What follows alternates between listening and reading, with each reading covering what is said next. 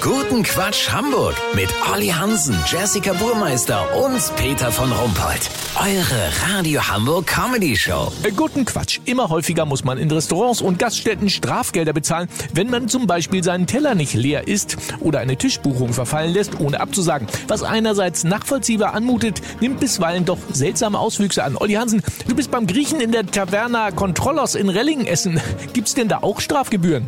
Aber hallo Peter, wer in der Taverna Kontrollers einen Tisch reserviert, aber an dem Abend nicht erscheint, der muss jetzt den Tisch komplett kaufen. Jacke im Restaurant nicht an der Garderobe aufhängen, kostet 5 Euro. Handy klingelt am Tisch 3 Euro. Mehr als zwei Papierhandtücher auf dem Klo benutzen 2 Euro. Oha. Alles der Umwelt und der Nachhaltigkeit zuliebe, Peter. Beim Essen wird auch genau hingeguckt. Der Herr am Nebentisch hat die Grillplatte Gigantos für 12,90 Euro bestellt. Das ist natürlich im ersten Moment günstig, aber die muss er auch aufessen. Sonst zahlt er für jedes nicht gegessene Stück Souflaki oder Bifteki 9 Euro. Nicht weggefutterte Oliven und Peperoni kosten 30 Cent Strafgebühr.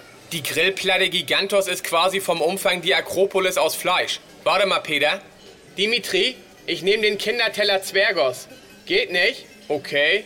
Hast du denn was Kleines, was man auch schaffen kann? Die Lammhaxe Imposantes klingt jetzt nicht so klein. Peter, ich habe den Verdacht, Dimitri geht es doch nicht darum, die Umwelt zu schonen oder Ressourcen zu sparen. Der will einfach nur Kasse machen.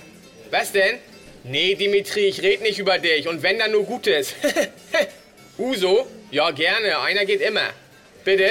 Uso gibt's nur noch als Flasche und die muss ich ganz austrinken? Nee, dann lass. Bestellt ist bestellt? Okay. Mist, Peter. Lass so machen, ich löffel jetzt den Uso aus, den ich mir eingebrockt hab. Sollte Dimitri noch einen Tropfen in der Buddel finden und ich eine zweite Strafflasche saufen müssen, melde ich mich aus der Entgiftungsstation vom UKE nochmal. Habt ihr dann exklusiv, okay? Ja, natürlich. Vielen Dank, Olli Hansen. Kurznachrichten mit Jessica Burmeister. Fachkräftemangel.